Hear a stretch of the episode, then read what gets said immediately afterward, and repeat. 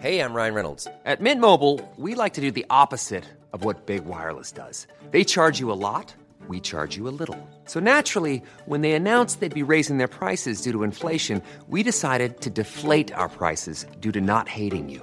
That's right. We're cutting the price of Mint Unlimited from $30 a month to just $15 a month. Give it a try at mintmobile.com slash switch. $45 upfront for three months plus taxes and fees. Promo rate for new customers for limited time. Unlimited more than 40 gigabytes per month. Slows. Full terms at mintmobile.com. Lauriana Jiménez Fiden y ella es doctora en ciencias médicas por la Universidad de Harvard. Doctora, buenas noches, ¿cómo está? ¿Qué tal, Blanca? Muy buenas noches. Muy bien, gracias. Oiga, gracias por esta comunicación como siempre, doctora. En un primer momento quiero preguntarle sobre pues esta autorización que da la COFEPRIS para este medicamento tan famoso y tan satanizado en algún momento de la pandemia, el Remdesivir. Sí. Bueno, es una muy buena noticia que finalmente se haya aprobado su uso. Eh, es una aprobación, desde luego, limitada. Es una aprobación para uso de emergencia, ¿no? Del Remdesivir eh, para utilización en, en eh, para COVID-19.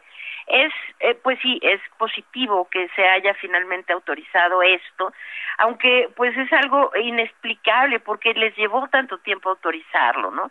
Es un medicamento que pues sí, la gente necesita entender que también hay que ponerlo en su justo contexto, es decir, esto no es una cura contra COVID-19, no es un medicamento mágico ni nada por el estilo, pero sí es una herramienta útil que inicialmente se pensó que podía tener una gran utilidad para pacientes críticos, es decir, pacientes hospitalizados o en terapia intensiva. Después, eh, la FDA ya eh, desaprobó su uso para en ese nivel de atención pero ahora, porque no tenía realmente un efecto importante. Ahora se sabe que tiene un efecto que sí es importante, que reduce el tiempo de recuperación cuando se emplea en la terapia temprana de COVID-19.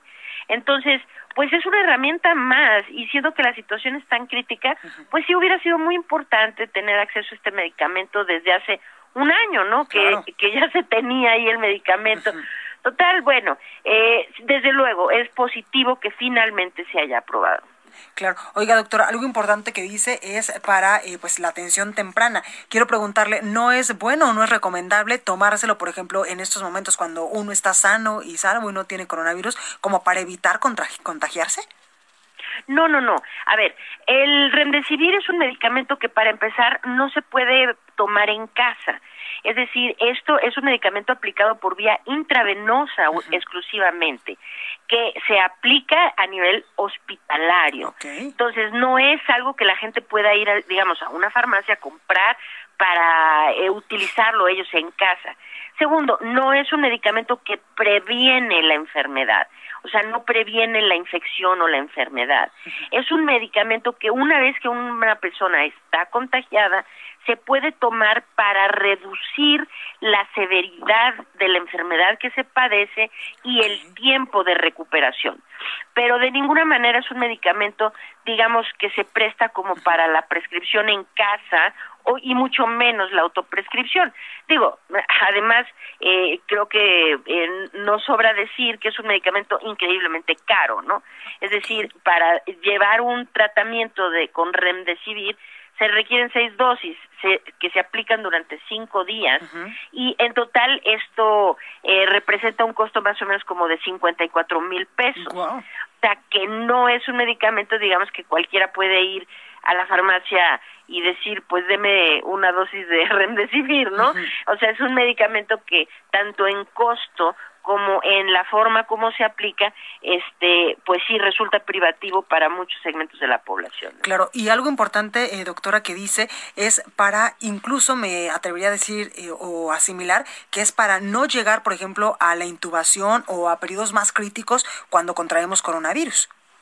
Exactamente, esa es precisamente su utilidad, que durante la enfermedad en los estadios tempranos se pueden hacer esto que se hacen en muchas partes del mundo donde mantienen los índices de letalidad muy bajos, que son las hospitalizaciones anticipadas o preventivas, en donde no es que la persona ya esté tan crítica que requiere hospitalización, sino que se le hospitaliza para atenderle de forma temprana adecuadamente con bueno, buena oxigenación, los medicamentos que requiere de forma intravenosa, y este es una, uno de los medicamentos que se aplican bajo ese escenario, que entonces haría que la persona eh, progresara mucho mejor, tal vez sin necesidad de que termine sí en terapia intensiva, intubado y de forma ya ya muy muy grave, ¿no?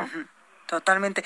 Oiga, eh, doctora, también quiero preguntarle, ya estoy a punto de terminar su libro, que también en algún momento quiero que me platique de él, y precisamente en este libro habla del subsecretario Hugo López Gatel, de las medidas que se han aplicado en México, y al respecto quiero preguntarle, ¿qué sintió usted qué pensó cuando pues empezaron a circular en internet y también en notas periodísticas, en los periódicos de circulación nacional, pues esta imagen donde el subsecretario, eh, después de no asistir y de no saber de él, o sea, físicamente de no verlo después de muchísimos días porque tenía coronavirus, que incluso pues se dijo que estaba hospitalizado, que también había eh, necesitado eh, pues el oxígeno auxiliar, pues normal, casual, en la condesa, incluso en algunos momentos sin cubrebocas, pese a que después en la conferencia despertina de las 7 de la noche en Palacio Nacional, pues apareció de manera virtual diciendo, sigo dando positivo y tengo una gran carga viral.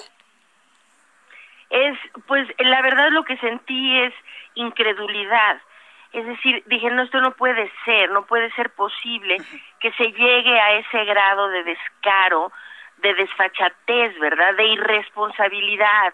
Pues esta es la figura que se supone que guía la peor crisis sanitaria que ha vivido nuestro país en más de un siglo, ¿no? Y eh, hay vidas, centenas de miles de vidas que se han perdido por sus decisiones, por sus acciones, y entonces eh, tomar una actitud como de que esto no es grave lo que ocurre, es decir, él dijo que no podía regresar a trabajar precisamente porque había dado, seguía dando positivo y su carga viral era suficiente para saber que él seguía siendo contagioso. Eso lo dijo en la mañana y después en la noche se dan a conocer estas fotografías de él paseando por el parque, un parque en la Condesa y cerca de unos restaurantes sin cubrebocas, estando él todavía contagioso siendo él todavía contagioso. Entonces, es, es una sensación realmente de, eh, eh, ¿será que de verdad eh, la indolencia llega a ese punto de decir, no me importa? Es decir, en México se han muerto ya, en cifras oficiales, casi 200 mil personas.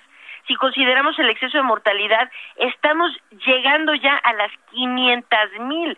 Es decir, medio millón de familias están sufriendo una pérdida y todavía no cumplimos un año desde la primera defunción reportada en México.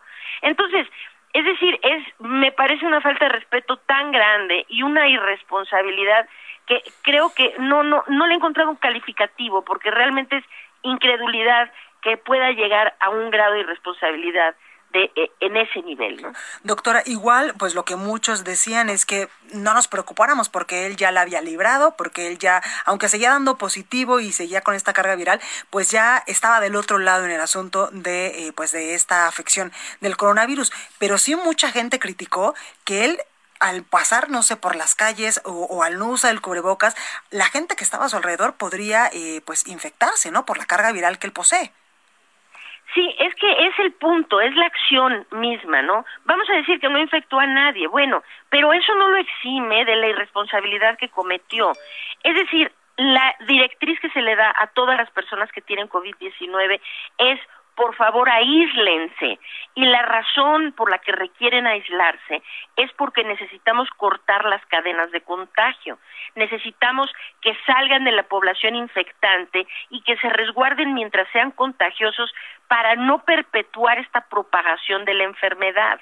Entonces, incluso si el doctor López Gatel no infectó a nadie, eso no lo exime de la increíble irresponsabilidad que cometió porque él como paciente COVID, sabiéndose paciente COVID, sabiéndose todavía contagioso y siendo él el líder de lo que es el control o la gestión de la pandemia en nuestro país, pues bueno, tiene una responsabilidad adicional que es el de dar el ejemplo de cómo es que la ciudadanía debe comportarse en un momento realmente tan crítico, ¿no?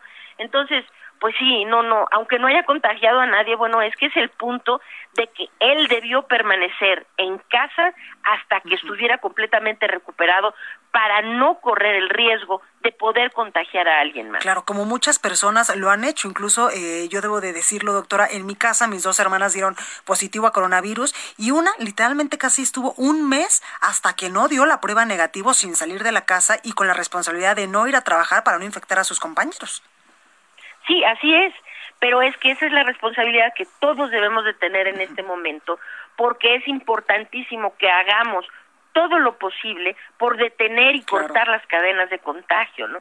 Y entonces cuando es el, la propia persona que se encarga de dar estas directrices a la población quien la rompe, y no es la primera vez, ¿verdad? También lo vimos sin cubrebocas en un avión y después paseándose en las playas, cuando a la población se le estaba dando la instrucción de quédese todos en casa. O sea, es, es, es, realmente un descaro muy grande, sí. Pues ahí lo tenemos, a doctora Lauriana Jiménez Fibim, doctora en Ciencias Médicas por la Universidad de Harvard. Muchas gracias por esta comunicación. No, nada que agradecer, al contrario, un placer estar en el programa, como siempre. Gracias, doctora, cuídese mucho. Ever catch yourself eating the same flavorless dinner three days in a row? Dreaming of something better? Well, HelloFresh is your guilt-free dream come true, baby. It's me, Kiki Palmer. Let's wake up those taste buds with hot, juicy pecan-crusted chicken or garlic butter shrimp scampi. Mm. Hello Fresh. Stop dreaming of all the delicious possibilities and dig in at HelloFresh.com. Let's get this dinner party started.